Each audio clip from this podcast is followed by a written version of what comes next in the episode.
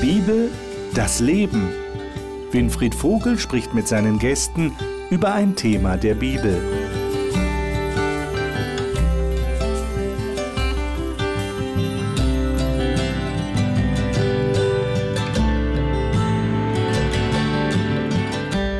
Erinnern Sie sich noch an die erste heiße Corona-Phase, als die Schulen schließen mussten und die Kinder dann alleine zu Hause saßen und über die digitalen Medien mit dem Lehrer verbunden waren? Viele Schüler und auch viele Eltern haben damals geäußert, also optimal war das sicher nicht. Es hat doch etwas für sich, gemeinsam lernen zu können in der Schule. Dann waren alle froh, als die Schulen dann so langsam wieder geöffnet haben. Heute reden wir auch über gemeinsames Lernen, aber nicht nur so Lernen von Schulstoff, sondern Lebenslernen. Wir sind ja alle Lernende. Wir sagen, Erziehung ist das ganze Leben, bis wir sterben, werden wir immer Lernende sein. Und das stimmt ja auch. Gott hat auch eine Institution geschaffen, könnte man sagen. Das ist eine Art Lebensschule und das ist eigentlich die Gemeinde, das ist die Kirche. Das heißt, eine Gemeinschaft von gläubigen Menschen, ist da beisammen, die sich öfter sehen, die sich treffen und die lernen auch miteinander, sie lernen aneinander. Was sagt die Bibel dazu und was sollte man da beachten oder wie sieht die Realität aus? Das möchte ich natürlich von meinen Gästen erfahren. Ich freue mich, dass die Gäste hier sind und ich darf Ihnen jetzt vorstellen. Miriam Hitschke ist von Beruf Bankkauffrau und arbeitet derzeit für die Landesarchäologie in Rheinland-Pfalz. Sie ist verheiratet und hat zwei Kinder. Sie sagt, sie schöpfe jeden Tag neue Kraft aus Gottes Liebe und Weisheit. Anja Wildemann kommt ursprünglich aus Brandenburg, ist verheiratet und hat eineinhalb Kinder. Sie arbeitet als Redakteurin und Produzentin bei Hope Media und vereinbart Muttersein mit ihrem Beruf. Sie ist fasziniert davon, dass Gott sich sowohl im Detail als auch im Großen offenbart. Fabian Loser-Grönroos hat nach seiner Ausbildung zum Zimmermann Theologie und systemische Beratung studiert. Heute arbeitet er als Pastor im Bereich Jugendarbeit seiner Freikirche in der Schweiz. Er ist verheiratet und hat zwei Kinder im Alter von sieben und neun Jahren. Pascal Esser ist verheiratet, hat zwei Kinder und lebt in der Nähe von Marburg. Nach einem Studium der Bildungs- und Erziehungswissenschaften arbeitet er im Bereich der Jugendarbeit. Ich freue mich, dass ihr da seid. Gemeinsames Lebenslernen. Ich bin mal gespannt, was ihr mit diesem Thema verbindet. Ich habe einen Text, den ich vorschlage, dass wir den mal uns näher anschauen. Lukas Kapitel 10. Lukas Kapitel 10, 25 bis 37. Und man kann gleich vorab schon sagen, das ist eine, eine Lernsituation, die hier beschrieben wird, eine ganz besondere. Und das sollten wir uns mal anschauen. Und zwar die Verse 25 bis 37. Wir sollten mal den ganzen Abschnitt lesen. Vielleicht können wir uns das aufteilen. Jemand liest bis Vers 30 und eine zweite Person dann den Rest von 31 bis 37. Wer von euch mag denn mal anfangen zu lesen? Ich fange an. Anja, fängst du an? Da stand ein Schriftgelehrter auf, um Jesus eine Falle zu stellen. Lehrer, fragte er scheinheilig, was muss ich tun, um das ewige Leben zu bekommen? Jesus erwiderte, was steht denn darüber im Gesetz Gottes? Was liest du dort? Der Schriftgelehrte antwortete, du sollst den Herrn, dein Gott, lieben von ganzem Herzen, mit ganzer Hingabe, mit all deiner Kraft und mit deinem ganzen Verstand. Und auch deinen Mitmenschen sollst du so lieben wie dich selbst. Richtig, erwiderte Jesus, tu das und du wirst ewig leben. Aber der Mann gab sich nicht damit zufrieden und fragte weiter, wer gehört denn eigentlich zu meinen Mitmenschen? Jesus antwortete ihm mit einer Geschichte. Ein Mann wanderte von Jerusalem nach Jericho. Unterwegs wurde er von Räubern überfallen. Sie schlugen ihn zusammen, raubten ihn aus und ließen ihn halbtot liegen. Dann machten sie sich davon. Okay, jetzt wer liest weiter? Miriam? Dann lese ich weiter, ja. Zufällig kam ein jüdischer Priester vorbei. Doch als er den Mann dort liegen sah, wechselte er auf die andere Straßenseite und ging vorüber. Dann kam ein Tempeldiener und sah ihn ebenfalls dort liegen. Doch auch er ging auf der anderen Straßenseite vorüber. Schließlich näherte sich ein Samaritaner. Als er den Mann sah, empfand er tiefes Mitleid mit ihm. Er kniete sich neben ihn, behandelte seine Wunden mit Öl und Wein und verband sie. Dann hob er den Mann auf seinen eigenen Esel und brachte ihn zu einem Gasthaus, wo er ihn versorgte. Am nächsten Tag gab er dem Wirt zwei Denare und bat ihn, gut für den Mann zu sorgen. Sollte das Geld nicht ausreichen, sagte er, dann werde ich dir den Rest bezahlen, wenn ich das nächste Mal herkomme. Wer von den dreien war nun deiner Meinung nach der Nächste für den Mann, der von den Räubern überfallen wurde? fragte Jesus. Der Mann erwiderte, der, der Mitleid hatte und ihm half. Jesus antwortete, ja, nun geh und mach es genauso. Mhm. Dankeschön. Das ist eine Lernsituation hier. Das müssen wir uns mal vor Augen führen. Also da ist einer, der kommt zu Jesus und ähm, provoziert Jesus mit dieser Frage, was muss ich denn tun? Dann kommt die Antwort, die ja auch bekannt ist aus dem Alten Testament. Sollst Gott lieben, ganzem Herzen, ganzer Seele und deinen Nächsten wie dich selbst. Und dann, dann provoziert er halt mit dieser Frage, wer ist denn überhaupt mein Nächster? Äh, was würdet ihr sagen, lernen wir jetzt heute aus dieser Begebenheit, also aus, aus diesem Austausch zwischen dem Gesetzeslehrer und Jesus und auch aus der Geschichte, die ja sehr bekannt ist, barmherziger Samariter? Also ich persönlich liebe diese Geschichte sehr. Erstmal haben wir eine Situation, dass ein, ein Mann sich sehr gut im Gesetz auskennt. Diese Menschen gibt es zu allen Zeiten, auch heute. Es gibt diese Gesetzesfanatiker, die genau wissen, welche Vorschrift wann greift und welcher Paragraph wann anzuwenden ist. Aber nicht unbedingt das Wort, das man liest oder kennt, lebt man dann auch.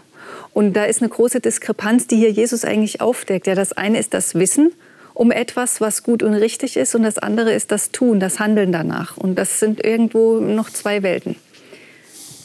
Okay. Ja, man lernt auch, ähm, der Schriftgelehrte spricht ihn ja schon an mit Lehrer, aber provoziert ihn ja eigentlich, ja. dass man sich ähm, nicht immer provozieren lassen muss. Also Jesus macht ja eigentlich auch was sehr hm, Barmherziges, sage ich mal. Er geht darüber hinweg. Er hätte ihn ja auch gleich ablocken können und hätte sagen können, so brauchst du nicht mit mir reden oder darauf lasse ich mich gar nicht ein. Und dann wäre diese ganze Lernsituation ja gar nicht ähm, zustande gekommen. Also, aber er quasi interessiert sich eigentlich okay, oder möchte sich ihm zuwenden und fragt, okay, was steht dahinter? Ja. Was, was braucht er? Ja. Genau, Anja, das, was du sagst, das ist einfach, Jesus kommt erstmal auf seine Ebene. Hm. Ja, er weiß, da hat er einen Menschen vor sich, der sich im Gesetz gut auskennt und er fragt ihn nach dem Gesetz. Darauf kann er natürlich antworten. Ähm, und wenn ich, wenn ich eine Antwort auf eine Frage habe, dann fühle ich mich auch gleich viel besser. Ja, und dann geht es ja natürlich äh, weiter mit, mit der nächsten Frage. Ja ja, Gott weiß, und das fasziniert mich so an ihm, Gott weiß, dass wenn ich selbst Menschen, ähm, die ich nicht als liebenswürdig empfinde oder lebe ähm, und sie dann eben liebe oder lieben lerne, ähm, dann halt mein Herz, es tut mir gut, das macht etwas mit mir, wenn ich den Nächsten, eben die Menschen um mich herum äh, aus der Perspektive auch betrachte. Ja? Okay. Das lehrt schon das Gleichnis mir. Ja?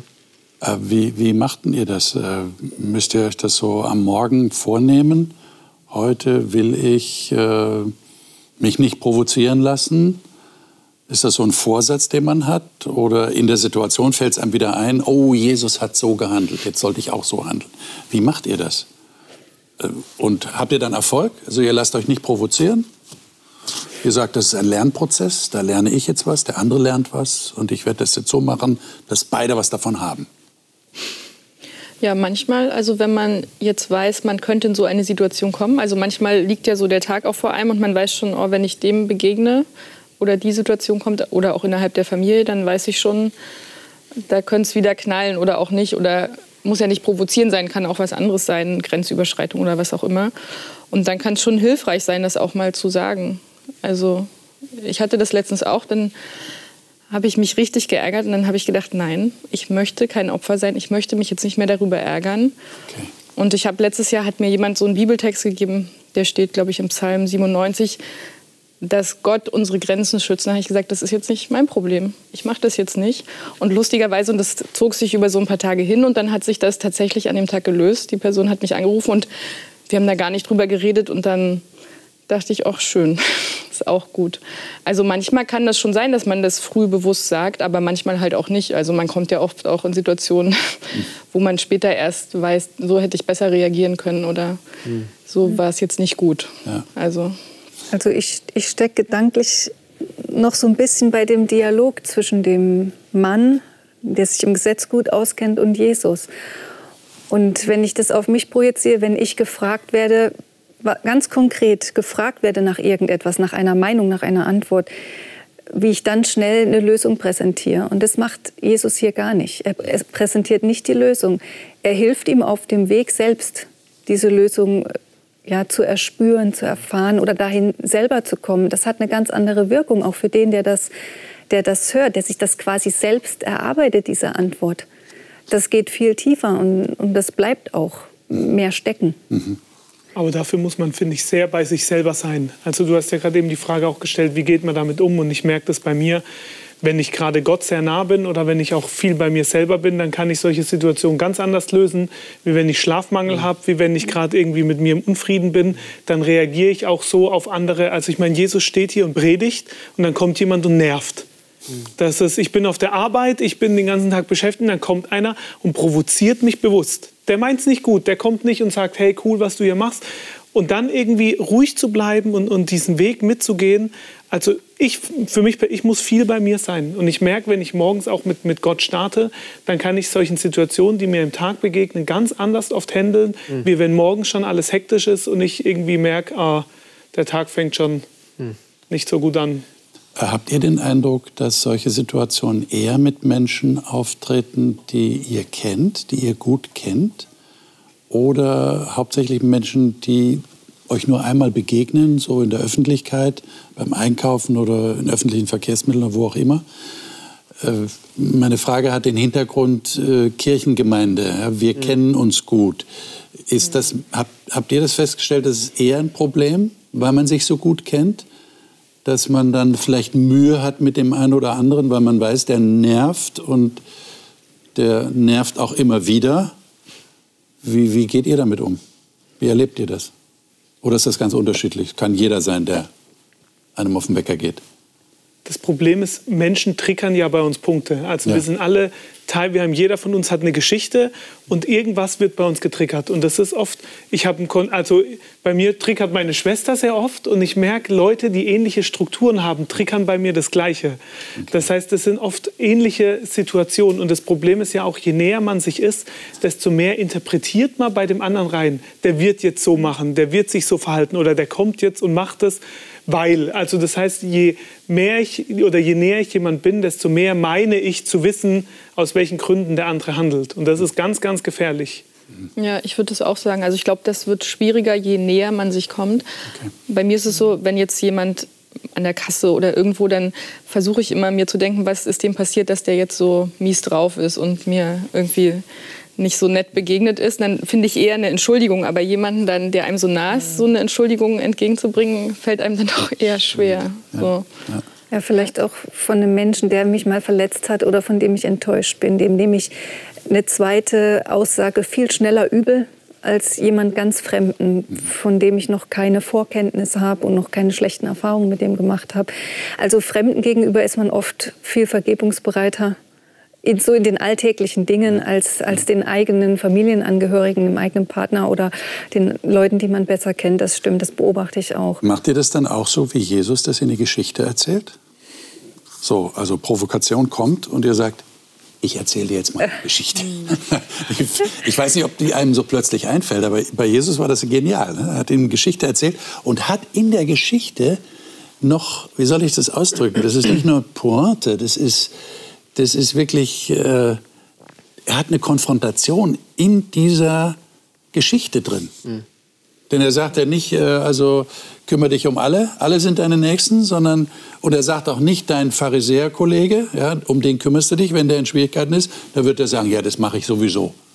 Mhm. Sondern er erzählt von einem ausgestoßenen Samariter, der bei den Juden überhaupt nichts galt. Das waren die Hunde.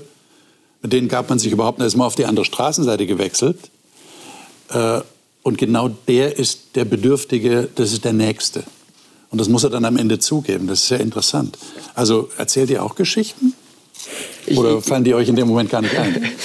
Ich meine, Jesus braucht dieses Gleichnis als didaktisches Mittel. Ja, ähm, genau. Und ähm, er möchte eigentlich den, den Gesetzeslehrer zum Nachdenken bringen und, und vor allem auch, dass er selber seine Antwort findet.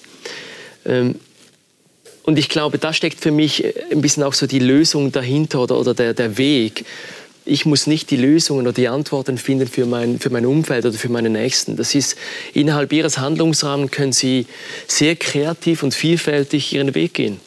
Und das ist etwas, was ich mir angewöhnt habe mit Menschen, wo ich unterwegs bin. Ich bin für sie da. Ähm, ich zeige Interesse, was wir auch in den letzten äh, Sendungen hatten. Aber ich muss nicht die Lösung finden. Ich darf begleiten, ich darf da sein. Mhm. Das schafft auch irgendwo so eine gewisse Freiheit für mich. Aber es kommt eben sehr auf die Art und Weise. du hast jetzt ein Stichwort genannt, Didaktik. Da schlagen ja alle Lehrerherzen mhm. höher, mhm. wenn sie das hören. Darauf kommt es ja an. Ja, das wird mhm. unterrichtet in Pädagogik. Mhm. Wie vermittle ich einen Stoff? Mhm. Ja, Didaktik. Ähm, das ist ja, glaube ich, ein ganz entscheidender Punkt. Mhm. Also das ist, glaube ich, die Krux. Wie mache ich es denn? Ja, weil du gefragt hast, erzählt ja auch Geschichten. Also ich, ich kann, mir fällt jetzt kein spontan kein Beispiel ein, wo mir so eine Geschichte dann mal in den Sinn kam, dass ich so reagieren würde bei jemandem. Man versucht ja natürlich auch seinen Kindern zum Beispiel was beizubringen und dann. Dann haben wir Kinderbücher, dann haben wir Kinderbücher, ne? genau, und, und können irgendwas vermitteln mit Märchen oder sonstigen Dingen. Ansonsten ist das jetzt nicht so mein, mein normaler Umgang mit Fragen, die mir gestellt werden. Aber was ich spannend finde, ist, dass Jesus hier eine, ein Szenario skizziert aus der damaligen Lebenswelt. Er, er skizziert Verhaltensmuster. Mhm. Ja? Und die werden mit in seiner Geschichte durchbrochen. Und der Mann, dem er das erzählt, der erkennt das auch, obwohl er in diesem System lebt. Er lebt in diesen Mustern. Er ist überzeugt vielleicht sogar von diesen Mustern, von der Richtigkeit und erkennt selber, was gut und richtig ist. Und hier, ich weiß es nicht, es wird nicht gesagt, dass dieser Mann, er kennt sich zwar im Gesetz des Mose gut aus, aber wie glaubensstark der war, das steht hier nicht. Ja, wie er seinen Glauben gelebt hat. Aber trotzdem ist er in der Lage, das äh, ganz deutlich zu erkennen. Also wir hätten einen Lernerfolg. Ja. Und das ist der Punkt, den du nämlich sagst, er erkennt selber.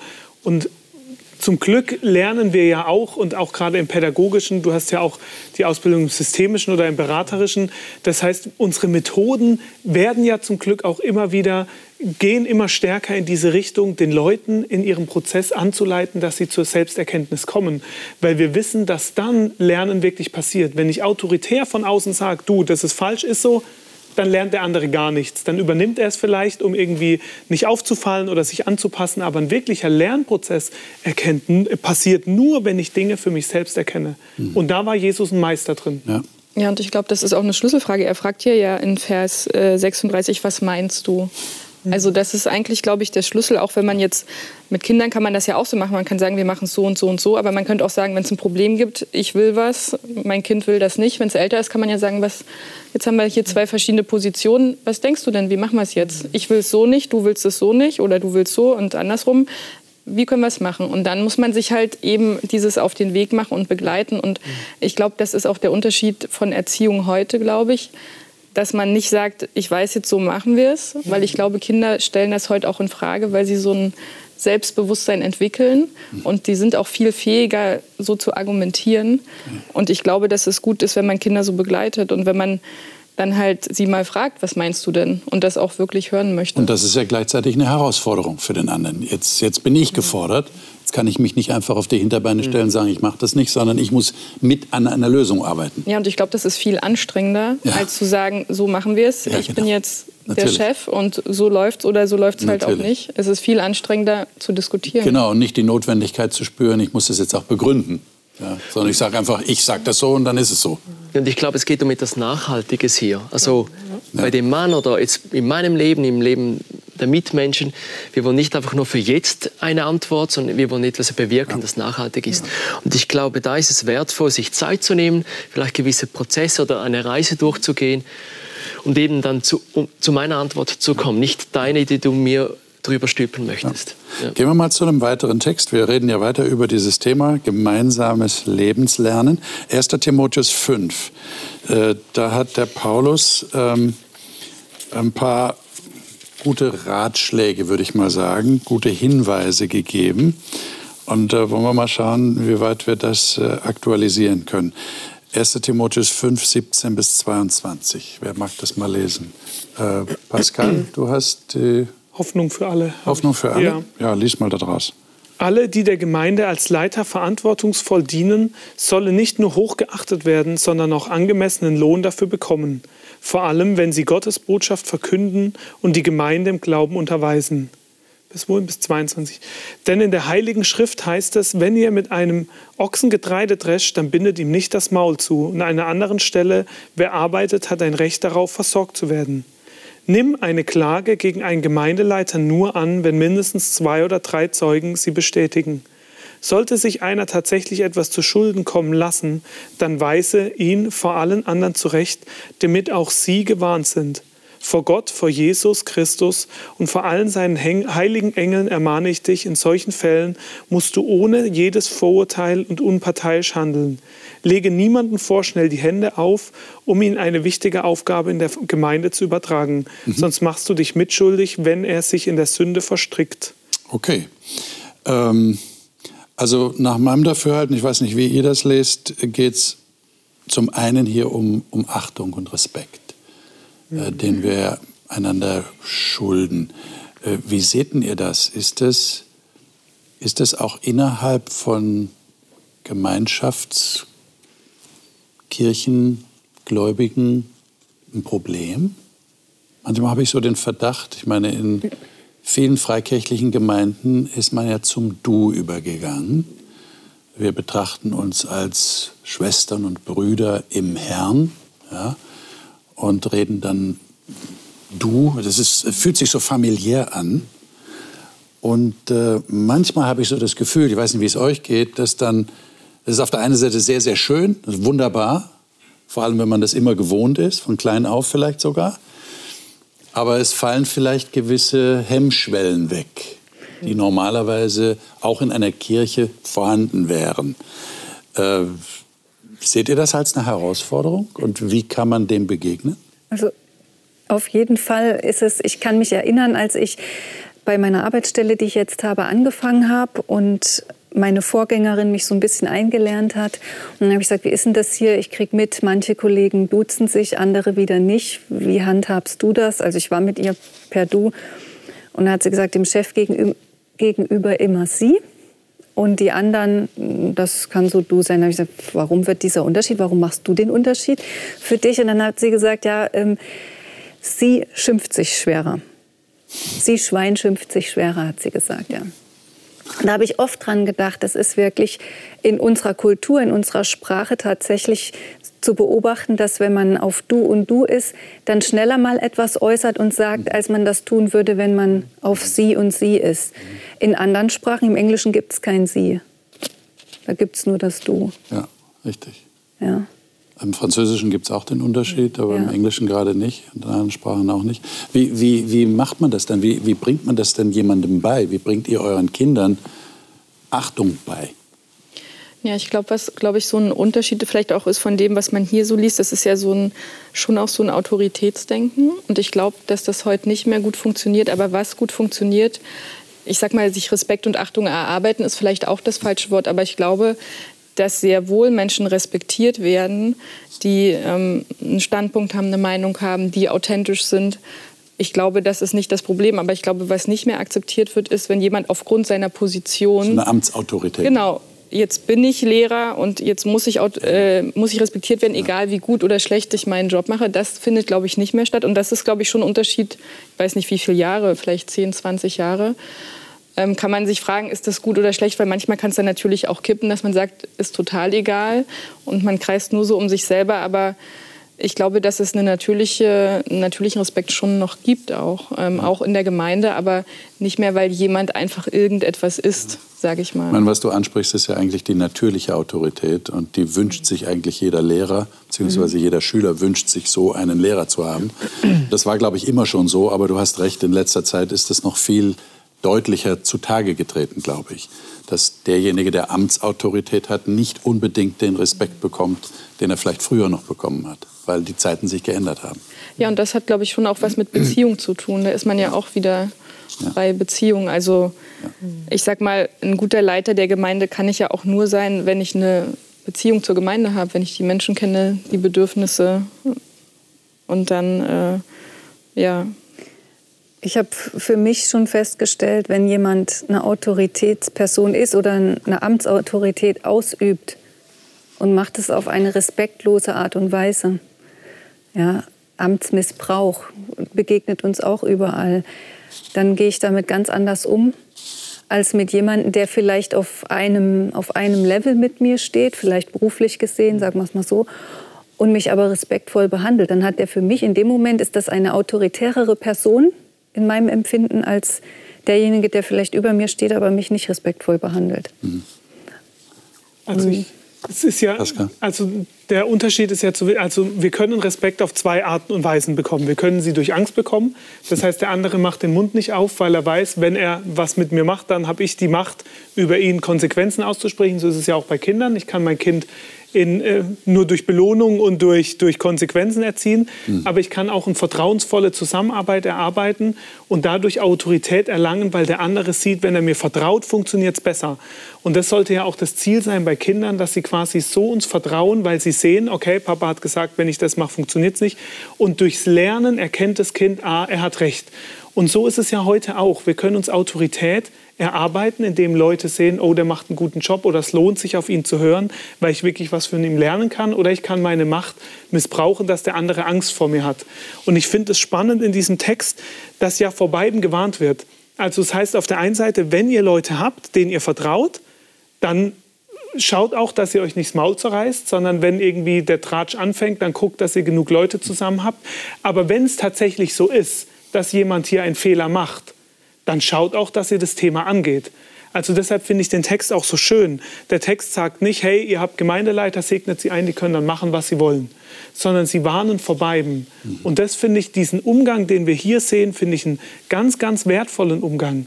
Dieses auf der einen Seite Autoritäten zu haben, das sind Leute, die haben wirklich viel Wissen, die haben Ahnung, es lohnt sich ihnen zu vertrauen und auch ihnen diese Autorität zu geben aber auch zu schauen, dass wenn Autorität missbraucht wird und man wirklich etwas Handfestes hat, das heißt mindestens drei Leute, dass man dann auch schaut, wie man dagegen vorgeht. Hier, schreibt ja der Paulus diesen Brief an seinen jungen Mitarbeiter. Also ich weiß nicht, wie alt der Timotheus war, der diese Aufgaben wahrgenommen hat, äh, Gemeinde zu leiten oder zu führen und Wort Gottes auszuteilen. Aber das sind Aufgaben, die gehen mit sehr viel Verantwortung einher. Das ist Verantwortung, die von Gott übertragen wird. Nicht einfach nur so von Menschen. Ich bin, ich bin kein Erfüllungsgehilfe meiner Gemeinde, wenn ich als Gemeindeleitung gewählt werde. Ja, und es ist äh, gar nicht so einfach, das oft auseinanderzuhalten und, und damit auch richtig umzugehen. Und hier haben beide Seiten Verantwortung. Auch die, die geführt werden wollen, tragen Verantwortung für den Leiter, nämlich für ihn zu beten und ihn zu stärken und ihn zu unterstützen. Und das wird oft gerne auch äh, ausgeblendet. Auch vielleicht oft in meinem Denken und meinem Überzeugen. Der macht das Amt jetzt und dann wird nach Leistung beurteilt. Dem ist was schiefgegangen. Ach, war ja klar.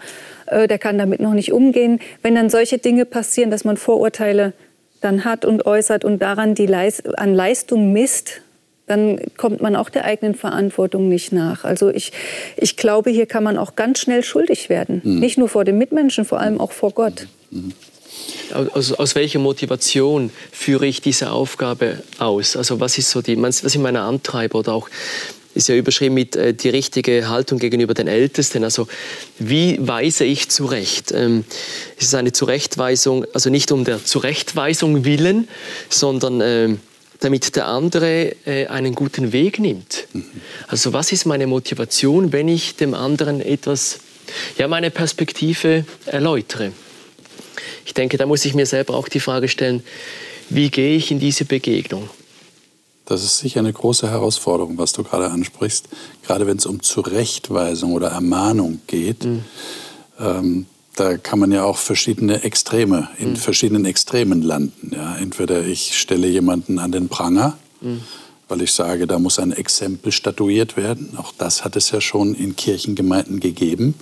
Oder der neuere Trend ist möglicherweise, wir sagen gar nichts. Wir lassen es einfach laufen, weil wir wollen uns nicht irgendwelche Probleme einhandeln. Lesen wir mal einen Text in 1. Thessalonicher 2. Dazu haben wir noch äh, Zeit, den zu lesen. 1. Thessalonicher 2, 5 bis 12. äh, ich zitiere mal daraus, ab Vers 5. Äh, da sagt der Paulus zu den Leuten in Thessalonich, denn weder sind wir jemals mit schmeichelnder Rede aufgetreten, wie ihr wisst, noch mit einem Vorwand für Habsucht, Gott ist Zeuge, noch suchten wir Ehre von Menschen, weder von euch noch von anderen. Obwohl wir als Christi Apostel gewichtig hätten auftreten können, sondern wir sind in eurer Mitte zart gewesen. Jetzt kommt ein schönes Bild, wie eine stillende Mutter ihre Kinder pflegt. So in Liebe zu euch hingezogen waren wir willig, euch nicht allein am Evangelium Gottes, sondern auch an unserem eigenen Leben Anteil zu geben, weil ihr uns lieb geworden wart. Und dann sagt er aber hier ähm, in Vers äh, 10, ihr seid Zeugen und Gott, wie heilig und gerecht und untadelig wie gegen euch die Glaubenden waren, wie ihr ja wisst, dass wir euch, und zwar jeden einzelnen von euch, wie ein Vater seine Kinder ermahnt und getröstet und beschworen haben, des Gottes würdig zu wandeln, der euch zu seinem Reich und seiner Herrlichkeit beruft. Da ist ja für mich die Frage, wie, wie mache ich denn das? Auf der einen Seite kommt hier sehr viel Liebe rüber. Ja? Wir sind zart gewesen, äh, wie eine stillende Mutter ihr Kind pflegt. Und wir sind äh, wie, wie Väter gewesen für euch. Und auf der anderen Seite, wir beschwören euch, würdig zu wandeln. Wie kriegt man das auf eine Reihe?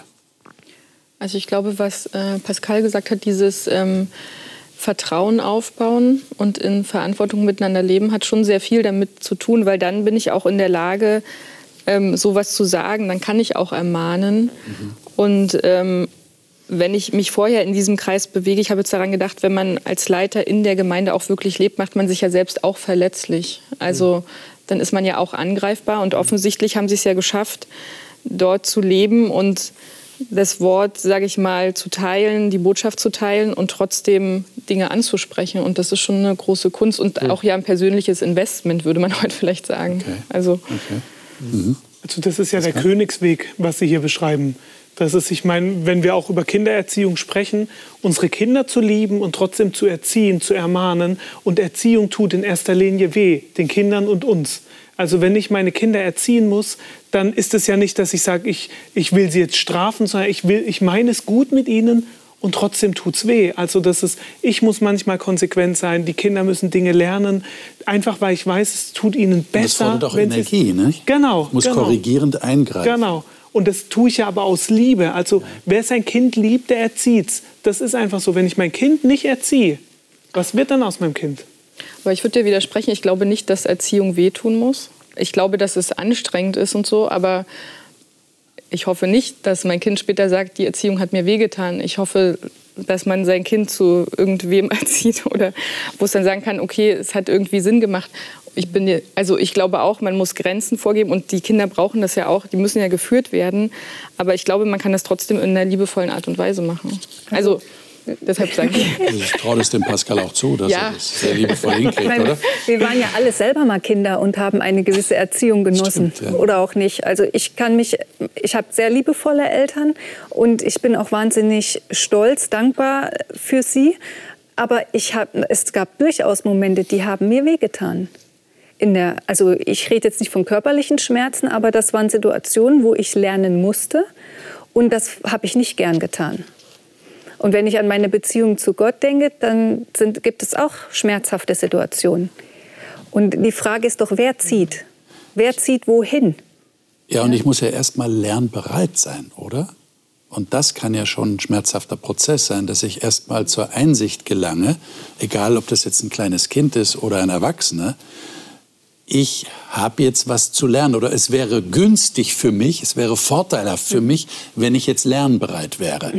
Ich wollte nicht immer lernen. Nein, aber, nein. aber, mit dem, was du jetzt gesagt aber, hast, sind wir genau bei dem ersten Text.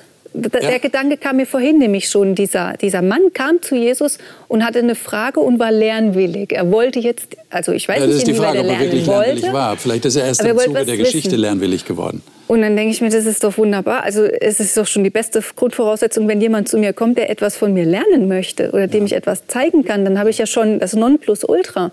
Aber meistens ist es ja andersrum. Wir erleben das ja oft andersrum dass jemand nichts lernen möchte, dass er nicht gekommen ist, um was, um besser zu werden. Oder ich selber auch vielleicht in dem Moment es nicht, nicht so wahrnehme. Und so geht es uns doch allen, oder? Ja. Wir haben doch alle Momente, wo wir nicht sofort bereit sind, etwas zu lernen, ja. sondern wo wir der Meinung sind, wie wir das machen, ist es schon richtig. Und dann sagt uns aber jemand anders, nein, das stößt jetzt an meine Grenzen oder überschreitet meine Grenzen. Es wäre besser, du würdest lernen, meine Grenzen zu achten. Und da muss ich bereit sein, das anzunehmen, oder? Und ich glaube, da ist die Kunst, dass wir eine Lernkultur schaffen, mhm. äh, wo eben die Freude ähm, ein ganz wichtiger Bestandteil ist, vorwärts zu gehen, ähm, etwas ähm, mhm. zu erfahren gemeinsam. Was zu entdecken. Ein Lernklima äh, gemeinsam zu gestalten. Und, und was, was mir wichtig scheint, sei es jetzt mit den eigenen Kindern zu Hause, äh, oder eben auch mit Kindern, Jugendlichen, auch vor allem in der Gemeinde, wo Fehler erlaubt sind. Mhm. Dass wir eine Fehlerkultur haben, nicht gerade, gerade alles an den Pranger gestellt wird und hier, ja, mhm. sondern irgendwo auch diese, diese Gnade Gottes auch Raum bekommt. Eine Fehlerkultur, gnädig, das ist ein Wort. Gnädig zu sein mit mir selber, ja.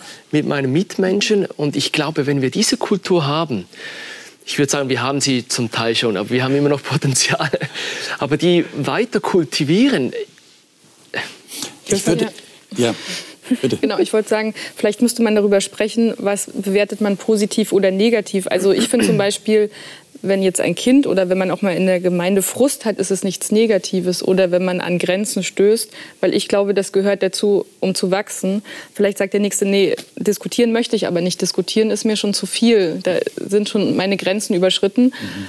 Ich finde das gut, wenn man so im Prozess ist. Vielleicht habe ich das deshalb auch gesagt, vielleicht meintest du das auch in diese Richtung. Aber eine Lernkultur zu schaffen, heißt ja, man hat Raum für all diese Dinge. Mhm. Also, und man hat auch Ärger und Wut und dann merkt man, ah, das ist auch beim anderen passiert. Also und die Basis ist ja das, was Paulus sagt. Wir haben euch geliebt wie eine Mutter ein stillendes ja. Kind.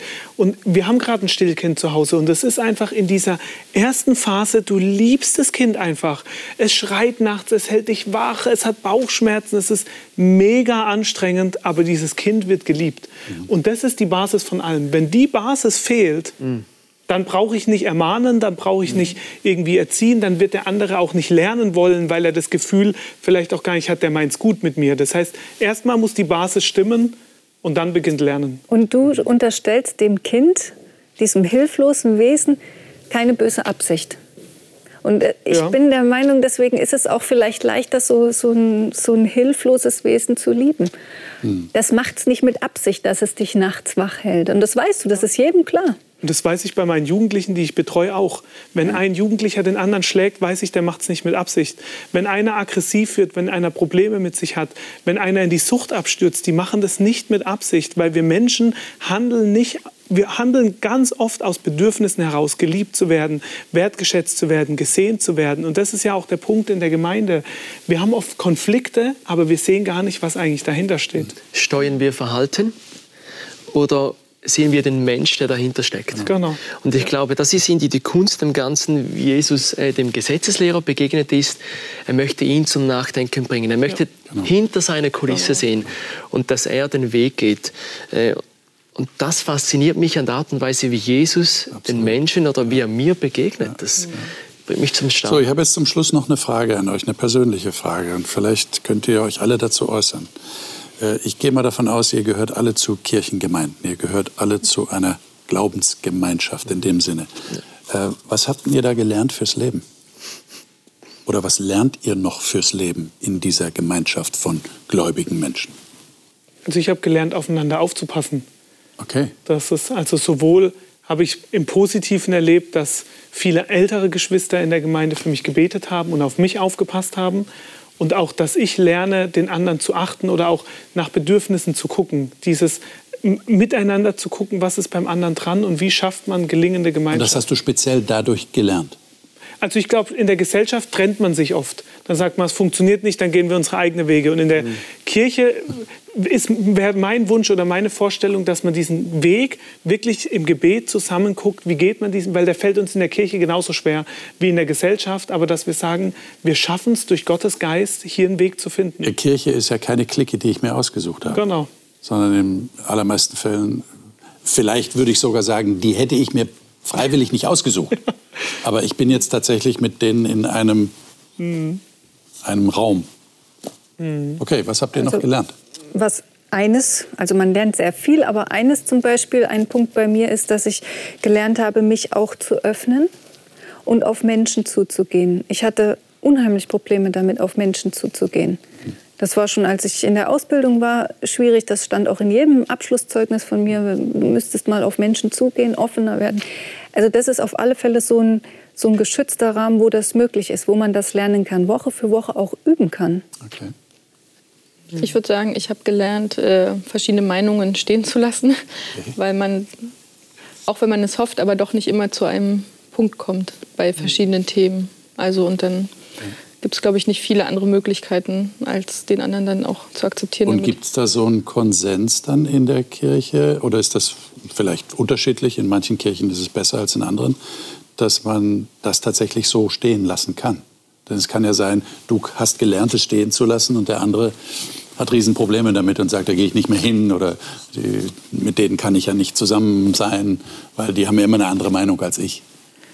Ja, Mai, dann kann man nichts machen. kann man weiß ich nicht, ob man nichts machen kann, aber es fängt ja bei einem selber an. Also wenn man selber nicht das Bedürfnis, also klar, ich habe ja auch meine Meinung über fast alles, sage ich mal, und aber wenn man dann sagt der andere, an manchen Punkten kommt man einfach nicht zusammen und dann kann man sich trotzdem begegnen, aber man weiß, man hat halt unterschiedliche Meinungen. Dann ist es, mhm. wenn es nicht glaubensentscheidend ist, sage ich mal, ist es ja auch in Ordnung. Also es gibt natürlich Richtlinien, wo man jetzt nicht sagt, ist egal oder ja, ist nicht egal. Ja.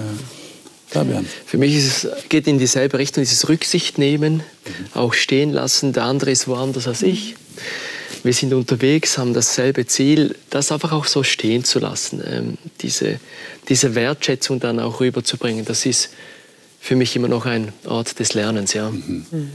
Liebe Zuschauer, ich gebe die Frage auch an Sie weiter. Äh, wenn Sie zu einer Kirchengemeinde gehören oder zu einem Hauskreis oder zu irgendeiner Gemeinschaft von Menschen, haben Sie sich da schon mal die Frage gestellt, dass das ein, ein Raum des Lernens ist und, und warum das ein Raum des Lernens ist und was Sie persönlich davon mitgenommen haben und gelernt haben und was Sie auch bereit sind einzubringen, dass andere von Ihnen lernen können. Und das in einer Atmosphäre, die positiv und konstruktiv und liebevoll ist. Ich glaube, das wünscht man sich irgendwie und hofft, dass es tatsächlich so ist. Und man schätzt sich glücklich, wenn man eine solche Gemeinschaft, eine solche Gruppe gefunden hat. Wünsche ich Ihnen natürlich auch, wünschen wir Ihnen alle, dass Sie das äh, gefunden haben oder noch finden werden. Das nächste Mal werden wir ein Thema haben im Rahmen von Erziehung und Bildung, der, glaube ich, das, glaube ich, sehr spannend ist. Forscher und Künstler. Lernen heißt ja auch, das haben wir schon festgestellt, etwas zu entdecken. Schon von klein auf sind Kinder auf Entdeckungsreise durch die Welt, die sie immer mehr ergründen. Und es kommt auch darauf an, dass es da mehr gibt als nur Sachwissen. Es gibt auch das Musische, das Künstlerische. Und wir müssen zugeben, das bereichert unser Leben ungemein. Was hat die Bibel eigentlich dazu zu sagen? Das wollen wir nächstes Mal herausfinden. Ich hoffe, Sie sind wieder dabei. Bis dahin wünschen wir Ihnen alles Gute und Gottes Segen.